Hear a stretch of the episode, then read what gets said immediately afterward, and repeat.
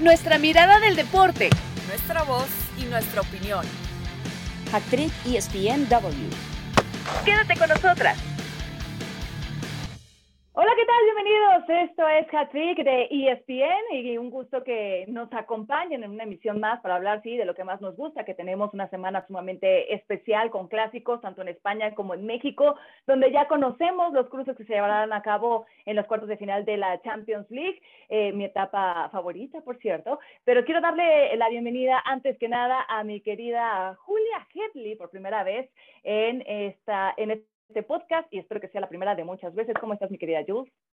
Mi debut, Cari, muy contenta de estar contigo, de acompañarte esta primera vez para hablar de mucho, mucho fútbol y tenemos un poquito de todo, como bien lo dijiste, vamos a hablar de clásicos, de Champions, de fútbol femenil, de muchas, muchas cosas.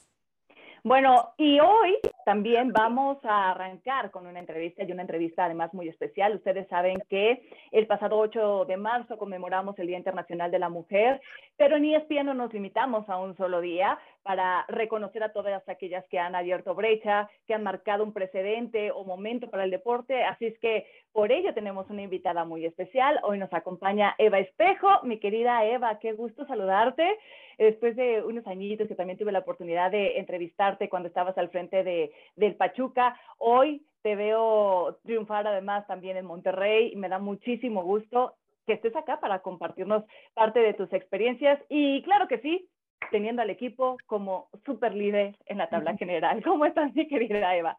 Muchísimas gracias, gracias por la invitación. Feliz, feliz de estar acá con ustedes y pues sí, contenta también con lo que está pasando con las rayadas. Oye, Eva, eh, ¿cómo ha sido todo este proceso para ti? Porque eh, tú sí que has visto muy de cerca, de primera mano, el crecimiento que ha tenido el fútbol femenil, eh, hablando pues no nada más a nivel nuestro país, ¿no? México, sino a nivel internacional, y cómo poco a poco se van abriendo también más espacios y reconocimiento para las mujeres en este ámbito. ¿Cuál ha sido tu sentir en todo este proceso? Pues mira, ha sido como agridulce, siempre me gusta hablar más de lo dulce que de lo agrio o, de los malos momentos que a veces llegan a suceder, pero creo que esta liga surgió pues con el objetivo de proveer a la selección, de proveer también, eh, de formar jugadoras, de, generar nuestras nuevas generaciones de jugadoras eh, para, para, nuestros compromisos internacionales y en el camino pues ha traído una evolución muy interesante dentro de las instituciones, obviamente dentro de los clubes, de la propia liga. A los clubes nos ha obligado a pensar en nuevas formas de hacer las cosas eh, y, y también nos ha obligado a pensar en las capacidades, no en el género. Y creo que también ha hecho, ha sorprendido a propios y extraños lo que, lo que ha sucedido dentro de las instituciones, el, tener equipos femeniles dentro de su estructura. Y evidentemente también ha, ha, empujado pues el liderazgo femenino desde todos los lugares, no nada más de, desde la cancha, sino también desde las direcciones deportivas, direcciones de la liga, este, nuevas entrenadoras, eh, formación de, entrenadoras, de árbitras, creo que ha sido un entorno muy enriquecedor en ese sentido para, para nuestro género y pues siempre se aplauden este tipo de, de, cosas. En ese sentido, Eva, ¿qué es para ti lo más positivo que se ha hecho en estos eh, ya casi seis años y la mayor deuda que tiene todavía la Liga MX? Para mí lo mejor que se ha hecho es que muchos clubes han entendido y se han eh, como flexibilizado, eh, han entendido como la, la, dinámica o como la sal y la pimienta que, han, que han, que han metido la, eh, las categorías femeniles dentro de la estructura. Eso me encanta porque se han venido a cuestionar cosas que, hace, que, que, que, ellos estaban haciendo así desde el inicio y que nadie se cuestionaba y que, bueno, llegó una categoría y dijo, bueno, pues ¿por qué se hace esto? Y entonces empezaron a, a, generar nuevas dinámicas y nuevas cosas dentro de los clubes, a renovar, a innovar. Evidentemente, los clubes que lo han querido hacer, porque hay otros clubes que no se han querido meter. Entonces, esta, eh, creo, creo, que eso es, creo que es lo que, lo que más ha, ha generado y luego como meter a mujeres en discusiones donde solo había opiniones de hombres también ha traído cosas muy interesantes, puntos de vista diferentes y que creo que han venido, quien las ha querido escuchar también, pues han venido muy bien para, para las instituciones. Y para mí, una de las más grandes deudas que creo que, que tenemos como clubes y como personas que trabajamos con, con, las, con, pues, con diferentes poblaciones creo que es generar contextos donde las mujeres se puedan desarrollar. Es decir, creo que ya logramos que las mujeres estén ahí, ya son, me encanta cuando dicen, ah, es la primera, es la, eh, o por primera vez está sucediendo esto. Me encanta que eso exista, pero luego nuestro siguiente compromiso, nuestro siguiente compromiso tendría que ser que ya no sea algo de señalar, que sea una cotidianidad. O sea, esa es la gran deuda que creo que tenemos, que todavía hay algunos clubes, unas, algunas instituciones que, que no tienen este soporte a, a, mujeres, tanto jugadoras como directoras deportivas, como eh, entrenadoras, para entender el contexto completo. Eh, una, por decir un ejemplo, ¿no? O sea, somos entrenadoras que, igual que a las jugadoras, nos sacaron de ciertos lugares para meternos en otros, ¿no? Y pareciera que los clubes quieren que respondamos a responsabilidades eh, que nunca nos fueron dadas. O sea, nunca nadie, eh, yo nunca estuve en, en, unas básicas de hombres, ni tampoco se consideraba una posibilidad que una mujer pudiera dirigir a hombres, ¿no?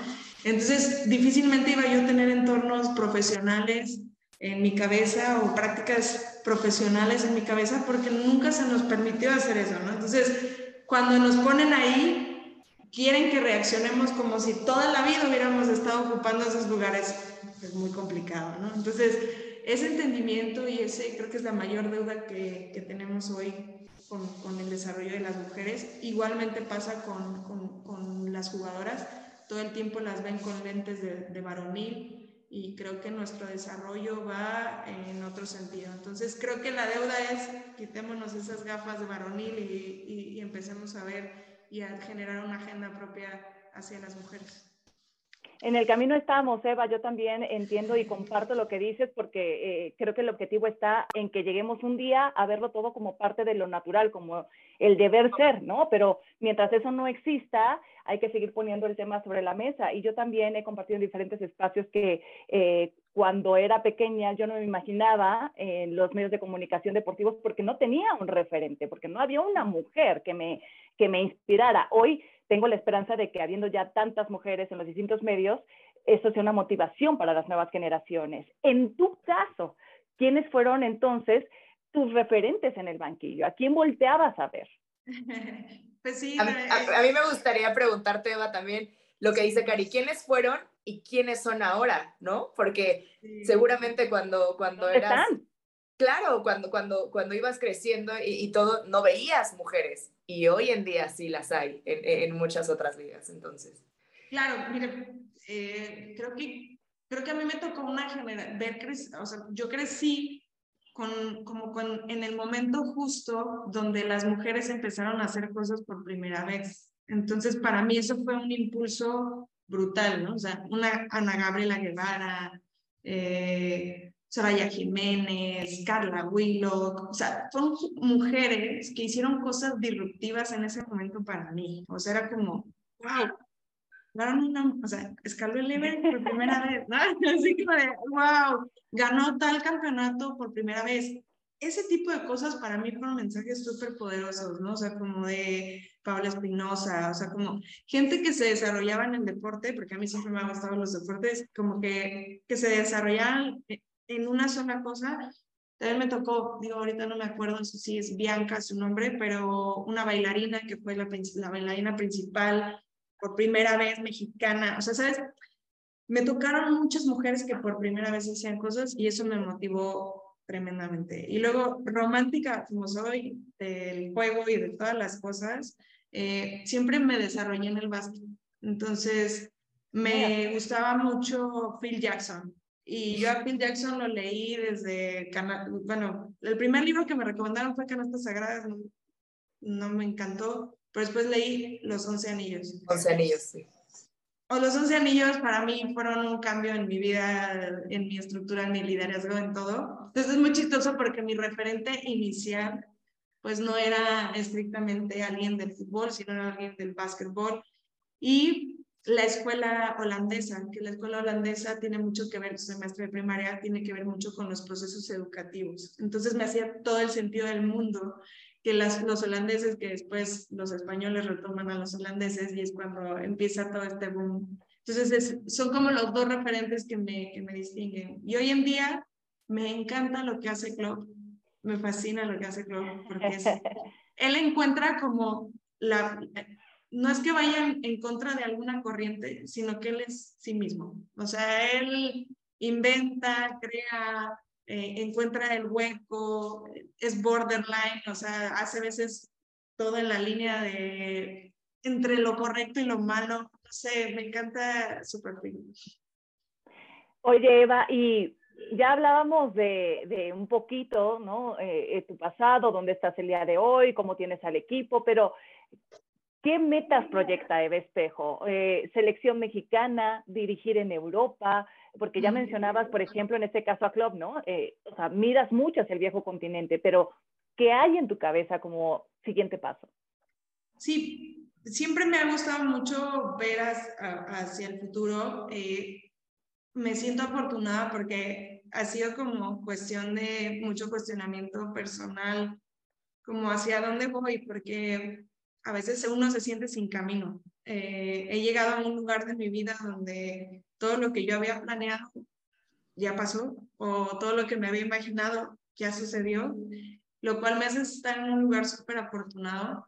Y, y, creo que algo que siempre he tenido en el radar y que me encantaría que sucediera es ir a dirigir a otro país. Eh, creo que siempre los entornos internacionales o los entornos, más allá de si son los mejores o no, eh, siempre te dan otra perspectiva de las cosas y, y creo que ese es el, el, siguiente paso que yo tendría que tomar, además de también pensar que, que, que puedo incursionar en, en, otros, en otros puestos directivos y, ¿por qué no? Ya soñando, o sea, siempre en puestos directivos que no solamente impliquen la femenil, sino también pensando en la varonil, que siempre para mí fue una inspiración también, eh, pues es con lo que crecí, con lo que había, entonces, pues esos gusanitos son los que tengo. Pues el camino a esas metas lo estás pavimentando de manera extraordinaria, Eva. Las rayadas, líderes invictas, son un equipo que siempre ha estado ahí, que siempre ha estado en lo más alto, compitiendo en el más alto nivel. Hablabas del compromiso de las instituciones y Monterrey ha sido de las instituciones más comprometidas con su equipo femenil, que ha invertido más desde un inicio y se está reflejando. Siempre ha sido un equipo dominante, pero ¿qué cambió este torneo? ¿Cuál fue eh, eh, eh, ese ingrediente que, que, que, le dio el equipo, las jugadoras, la institución? Eva Espejo para el camino perfecto que llevan ahorita. Vienen de golear a Pachuca, aparte.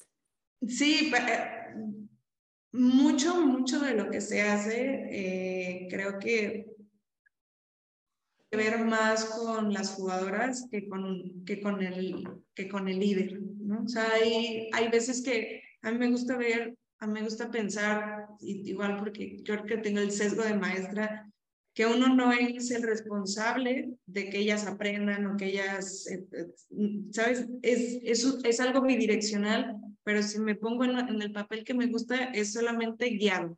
Es decir, eh, ellas realmente elaboran la mayoría de las cosas. Creo que el, el, el, chip que ellas han cambiado es o, o que han encontrado es saber que, que pueden hacer todo lo que ellas se propongan siempre y cuando estén de acuerdo y comunicadas, ¿no? O sea, como que esa es como la vuelta de tuerca que a lo mejor encontramos y que no pasa nada, si hay veces días que las cosas salen mal, no pasa nada, es simplemente seguir caminando, pero todas juntas. O sea, todas tienen un rol específico dentro de este equipo y creo que cada quien lo asume y lo entiende y lo trate de hacer lo mejor posible desde el lugar en que le toque estar. Entonces, eso ha sido algo que ellas han, han provocado y que entre ellas como un ADN de rayadas y que hoy se ve pues reflejado en, en diferentes, ahora sí que como Rayados dice, dentro y fuera de la cancha. Y estamos hablando de un equipo que además tiene otra particularidad, ¿no? La ciudad, eh, Monterrey, que es sumamente futbolera y donde existe una rivalidad sumamente fuerte, muy arraigada con Tigres, ¿no? Que es el vecino. ¿Cómo, cómo has vivido tú esta rivalidad, no? Este, porque evidentemente venías del equipo Pachuca, que si bien tiene rivalidad con el resto de los equipos eh, del torneo, acá dinos si se siente de manera distinta el tener tan cerca a, a tu principal pues rival. Sí, me ha sido algo, algo adicional que he tenido que aprender y que me gusta mucho porque eh, nunca había mis anteriores trabajos o nunca había tenido un rival tan directo y tan en un lugar donde verdaderamente eh, la ciudad se divide en dos, ¿no? O sea, es como casi que no hay posiciones neutras, ¿no? O sea, es uno u otro, no hay más. Entonces, ha sido un, aprendizaje fuerte. Si te soy sincera, eh, en los primeros años o el primer año que yo estuve aquí, eh, pues mi único objetivo, al menos en el primer torneo, fue como, quiero que las Rayadas sean campeonas. Difícilmente ponían el radar en la ecuación al equipo rival me enfocaba estrictamente en que las rayadas fueran campeonas y, y aunque es difícil no voltear a ver al, al vecino, creo que es eh, más importante y que creo que hemos permeado muy bien hacia todos lados. Lo más importante hoy es que las rayadas estén bien. No importa quién haya que enfrentar, no importa qué es lo que haya que hacer. Si las rayadas están bien, todo va a salir bien. Entonces, me, me encanta lo que hemos generado porque sin duda ambos clubes crecemos siempre. O sea, lo único que tenemos garantizado es crecimiento. Entonces, es algo maravilloso. Y además estamos hablando de dos clubes que se han tomado en serio a sus equipos femeniles desde el primer día que siempre han estado ahí, las Amazonas, las Rayadas, y se van a enfrentar en dos jornadas, Eva. Viene Chivas y vienen las Amazonas. ¿Cuál es el reto frente a estos dos equipos que también están en un muy buen momento? Pues es no confiarse.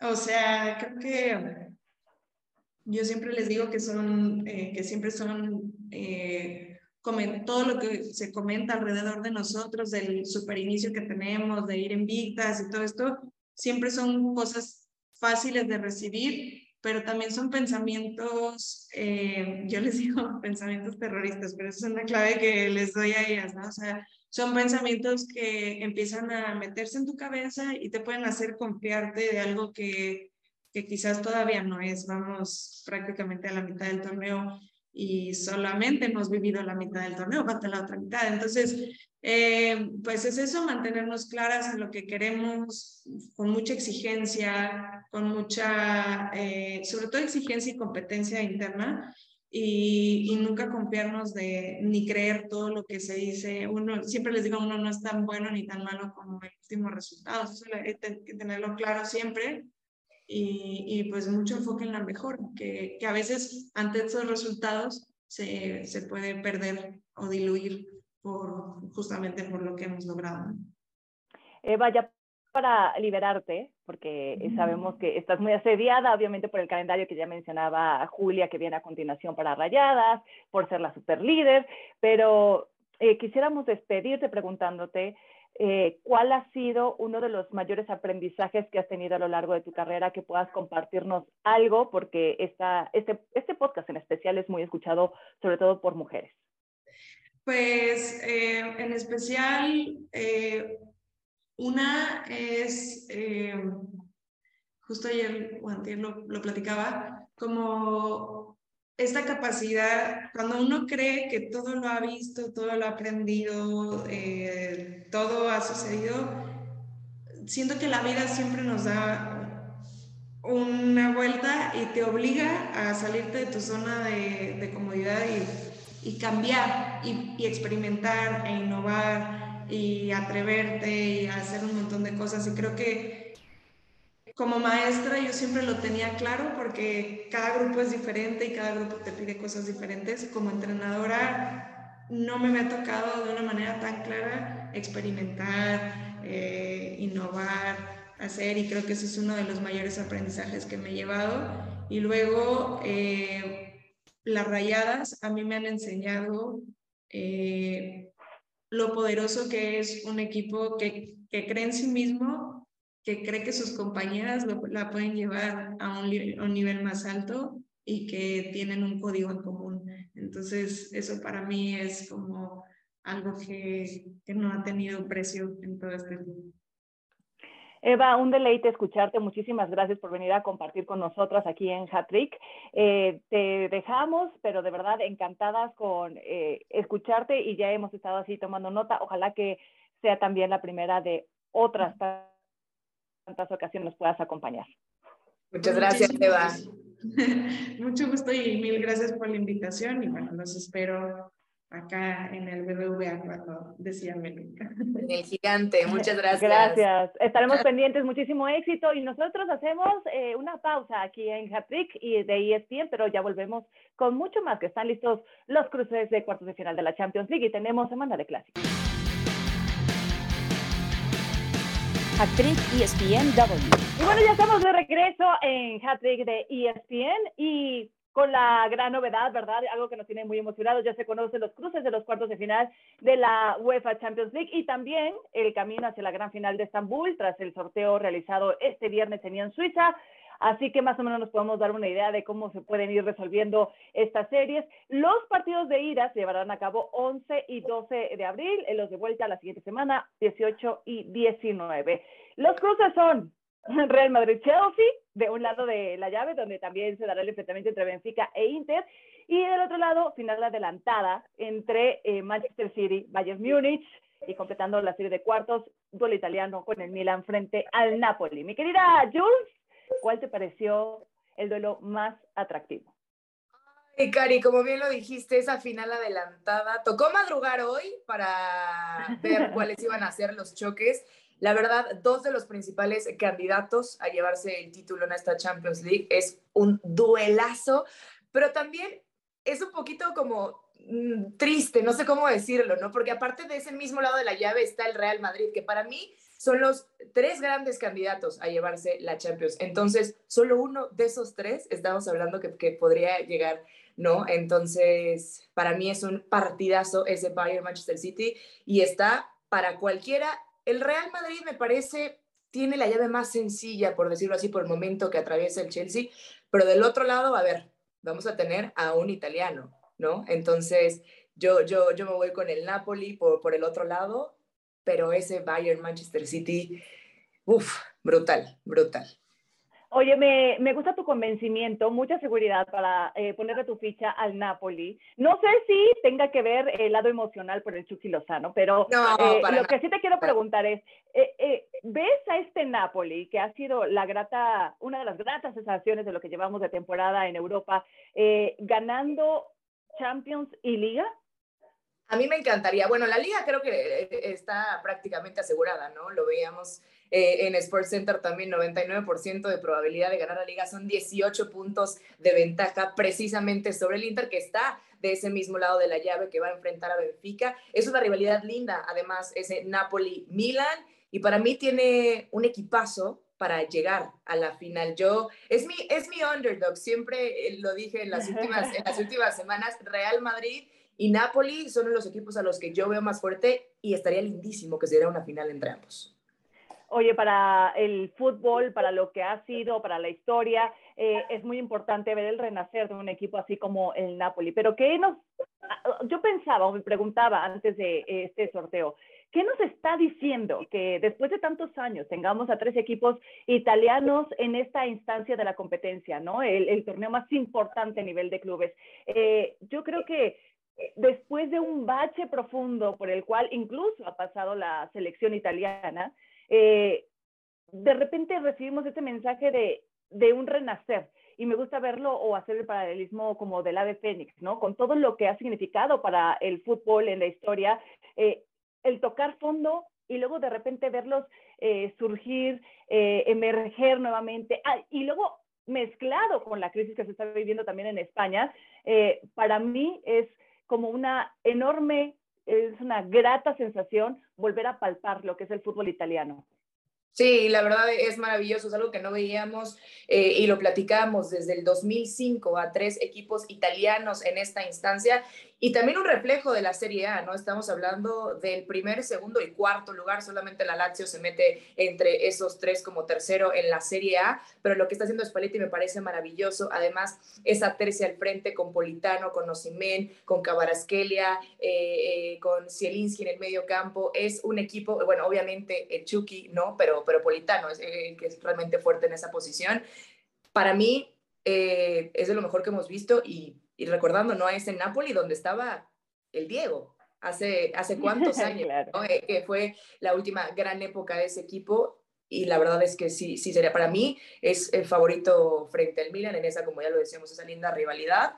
Estaría también increíble ver en esa semifinal eh, a dos equipos italianos en caso de que no avance el Benfica pero Napoli para mí es candidato para, para, llegar a esta final de Champions. Y por qué no pensar también en, en, coronarse, ¿no? Lo de la liga a mí ya me parece que lo tiene más, más que en el bolsillo.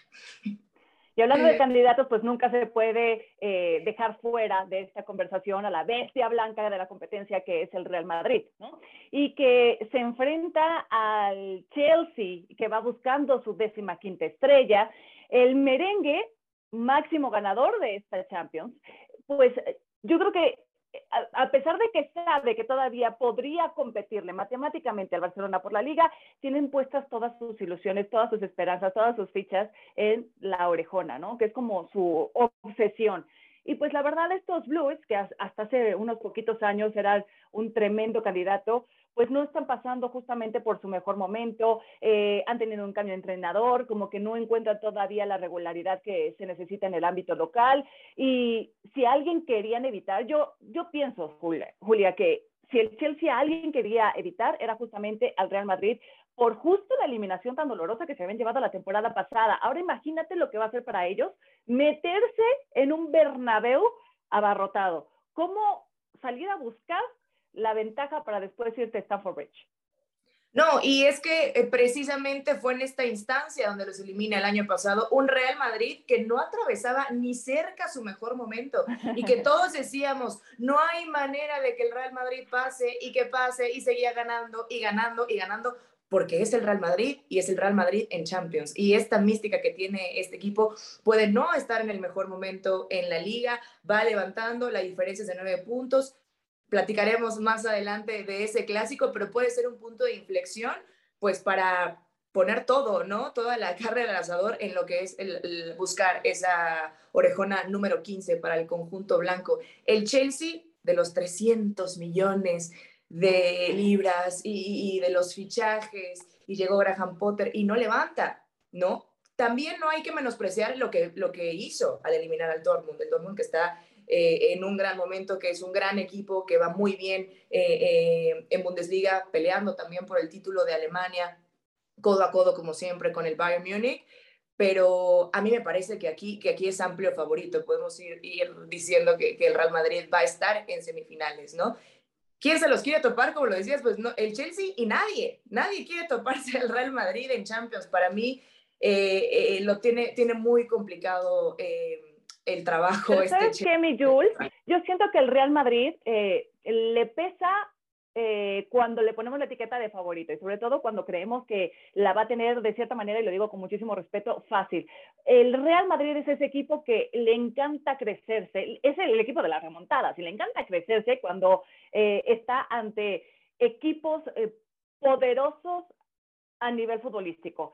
En cambio, cuando sale con esa etiqueta de favorito es cuando más lo sufre el conjunto de Ancelotti. Y a estas alturas de la temporada, cuando ya tienes prácticamente a toda la plantilla cansada, cuando ya le buscaste y le rebuscaste para darle rotación a todos los jugadores, yo creo que es cuando el Real Madrid puede correr mayor peligro. Le buscaste y le rebuscaste y no tanto, porque si algo se le critica a Carlo Ancelotti es precisamente eso, ¿no? No rotar tanto tal vez como debería a sus jugadores para que no pase lo que está pasando. Karim parece que va a estar este fin de semana eh, para el clásico frente al Barcelona, pero ya es un cansancio y un desgaste físico del francés impresionante. Perdiste a, Chouameni, Tony Kroos viene de dar un gran partido, pero en realidad tiene una profundidad de banquillo inmensa el Real Madrid y debería desde, desde mi punto de vista, aprovecharse mucho más. Equipo lo tiene, también lo tiene el Chelsea, que fichó hasta el cansancio este, llegó Enzo, que, que es un fantástico jugador. Tiene nombre por nombre, pero no se ha visto realmente reflejado lo que puede hacer este equipo. Veremos como equipo. El cambio de entrenador, exactamente. Eh, para mí es amplio favorito el Real Madrid, pero como ya lo dijiste, es la Champions. Siempre puede haber sorpresas y esa llave está durísima, porque sea el Chelsea, sea el Real Madrid, van a enfrentarse o al Manchester City o al conjunto de Julian Nagelsmann. Vamos a ese duelo, porque eh, no te voy a soltar, sin hablar del Manchester City frente al Bayern Múnich. Eh, mira, yo, me estoy frotando las manos nada más de pensar en ese encuentro. Eh, un Bayern Múnich que le hizo ver su suerte al que es que poderoso Paris Saint Germain con todo y Messi, Mbappé, y pues un Manchester, Manchester City que no le falta nada. Tiene plantilla completa, están sanos y ahora tienen a un transformen, ¿no? En Erling Holland.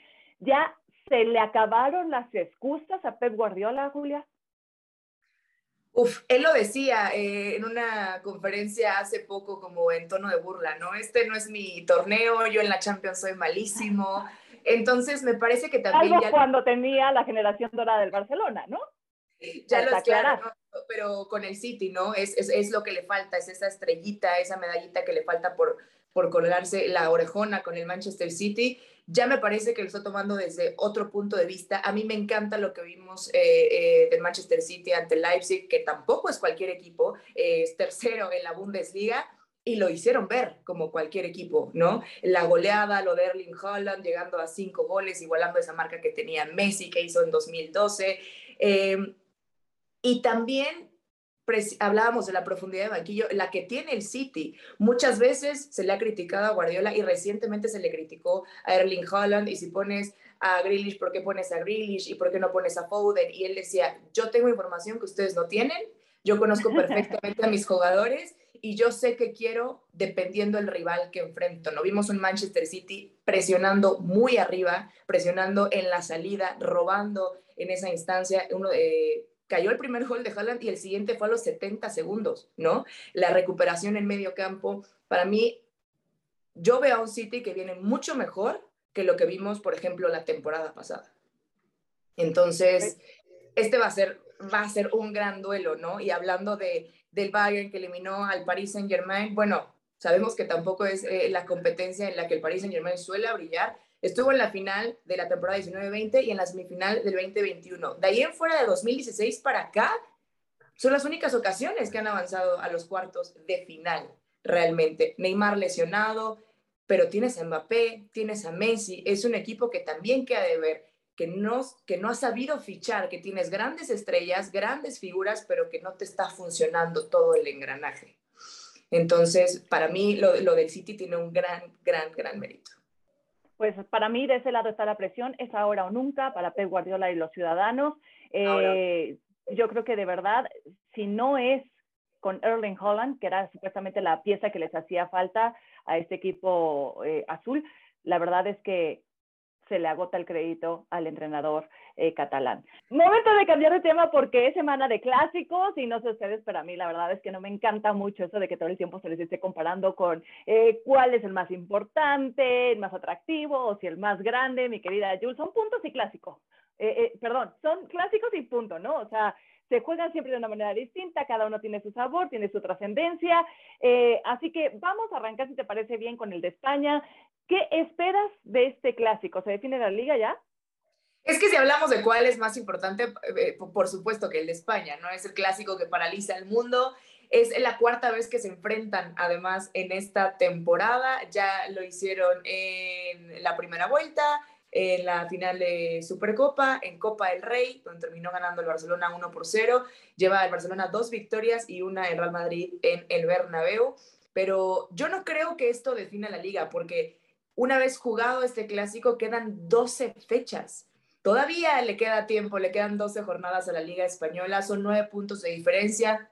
Si el Real Madrid consigue la victoria, estaría a seis. Lo hablábamos eh, cuando comentábamos del Real Madrid en Champions, que podría ser un punto eh, de inflexión en la temporada para Carleto y compañía para enfocarse al 100% de Champions League. No creo que tiren por la borda eh, jamás el título local, sí, claro, la, la, Liga Española, pero, pero sí, sí, sí puede ser un punto de inflexión muy importante. Para el Barcelona, un empate podría ser incluso un buen resultado. El Barcelona ya no disputó Champions, ya lo eliminaron de Europa League, entonces le queda pelear con uñas y dientes por quedarse el título de Liga Española. Para mí vamos a ver un gran, gran partido.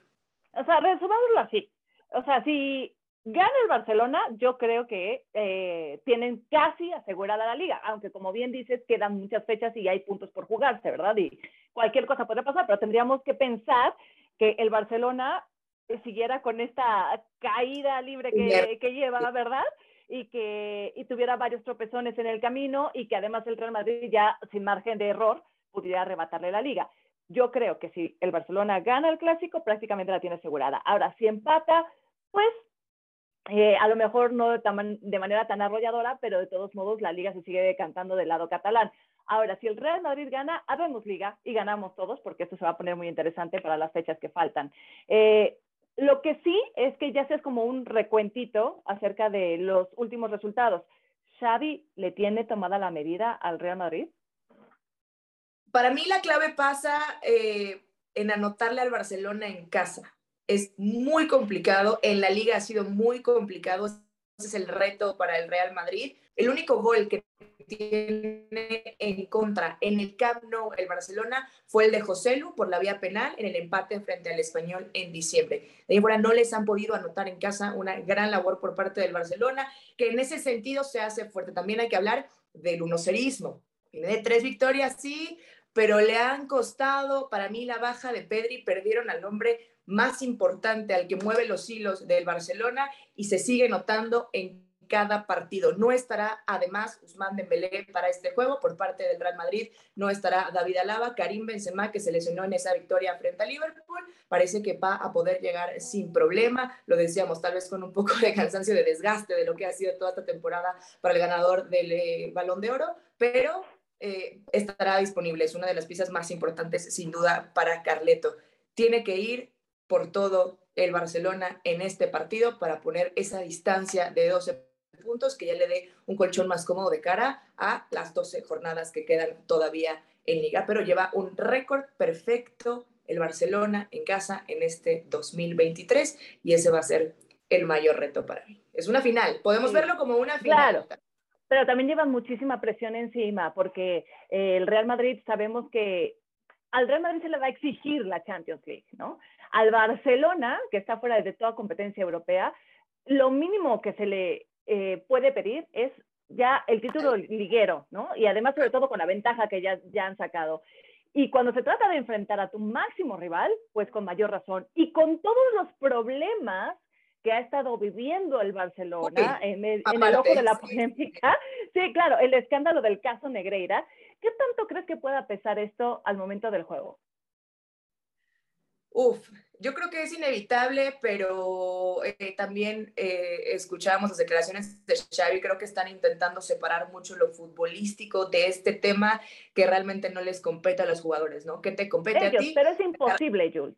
Sí, claro, o sea, sacar el resultado. Además, lo decías, eh, a pesar de estas buenas cifras que tiene el Barcelona en casa, del récord perfecto en 2023, de que viene eh, a, pesar de la eliminación y de esa mm, derrota frente al Almería en el Estadio de los Juegos Mediterráneos, viene de una buena racha con este unocerismo y como sea, pero sumando pero ante el Real Madrid es una situación diferente. El Barcelona en casa solamente ha podido ganar tres de los últimos diez clásicos frente al Real Madrid. Perdió el primero, perdió la primera vuelta de la temporada en el Bernabéu. Veremos si pueden aprovechar de esta manera la localía, ¿no? De no encajar gol, que, que es lo más importante caso Negreira, extra cancha, si afectará o no, la verdad eh, eh, no lo sé. Si es grave, veremos eh, cuál es el desenlace de toda esta historia, ¿no? Siguen habiendo declaraciones de, de la puerta del presidente, Xavi intentando no opinar prácticamente al respecto para intentar separar lo futbolístico de cómo se manejó la institución. Además,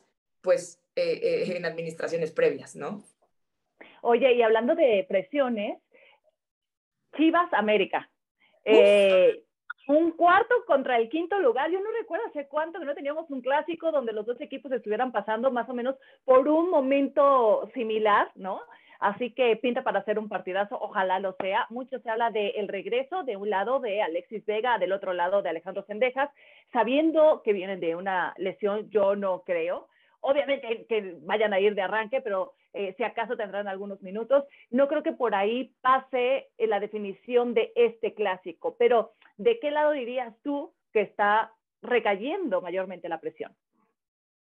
La verdad, eh, como tú lo dices, yo no recuerdo la última vez que vi un clásico tan parejo con los dos equipos en un muy buen momento, porque América sí ha atravesado un buen momento en los últimos torneos, pero lo de Chivas no ha sido bueno, ¿no? En los últimos años. Ahora con Hierro, con Paunovic, parece que se está volviendo a encontrar el equipo, que ya tiene identidad, que hizo también buenos movimientos, trayendo al Pocho. Eh, el regreso de Alexis Vega, yo tampoco creo que vaya de titular, seguramente lo veremos eh, algunos minutos, también depende cómo se desarrolle el partido, pero podemos ver una dupla muy poderosa con Vega y con Víctor Guzmán. Para mí, la presión realmente está en ambos bandos. Estamos hablando de un punto de diferencia, ¿no? Y, del, Guadalajara de quedarse en ese puesto número cuatro de acceso directo a la liguilla. América, eh, pues recuperarse de, lo que pasó eh, con Pachuca, un gran trabajo en el universitario frente a Tigres. Me parece que vamos a ver uno de los mejores clásicos en mucho tiempo. Yo no recuerdo al menos en los recientes torneos que hayamos que podamos ver un, clásico de este nivel, ¿no? Para mí están en un gran momento. Henry, el goleador del torneo, eh, Pocho, eh, todo, todo, todo, todo. El regreso, como decías, de Sendejas y lo vemos en este partido, de Alexis y Alexis con esa cuenta pendiente, ¿eh? que nunca le ha anotado gol al América, además. Exactamente. Bueno, oye, llega el momento de comprometernos. Aquí siempre damos pronósticos, Jules, eh, para que te vayas adaptando, nada más te digo. Eh, venga, tu pronóstico del clásico español y después del clásico nacional. Yo en el clásico nacional me voy a ir con un empate. Creo que va a ser un empate, un 2-2. Eh, creo que sí va a haber más de un gol. Em, y el clásico español es, es, uy, es un volado. Eh, Venga, ya, pon la ficha, donde sea. la Liga Española. Se lo lleva el Real Madrid. ¡Ay! ¿Sabes qué? Entraste con todo. Pie derecho a hat-trick y ESPN, porque yo estoy completamente igualita, yo creo que lo gana el Real Madrid por varios factores que ya hemos platicado, ¿no? Las ausencias de, del Barcelona, el momento que están pasando, eh, la presión que existe, eh, yo voy con el Real Madrid y en el Clásico Nacional, aunque se enoje nuestro productor, y en el Clásico Nacional también me gusta para empate, fíjate, pero no creo que haya tantos goles, espero que sea un empate a uno. Y así lo vamos a dejar, así lo vamos a cerrar. Bienvenida, Julia Herley. Eh, ha sido un gustazo compartir contigo esta emisión de Hattrick ESPNW. Y nos despedimos. Muchísimas gracias a todos por escucharnos. Sigan compartiendo este podcast y háganos llegar sus comentarios. Abrazo y hasta la próxima. Bye bye. Nuestra mirada del deporte, nuestra voz y nuestra opinión. Esto fue Hat Trick ESPNW.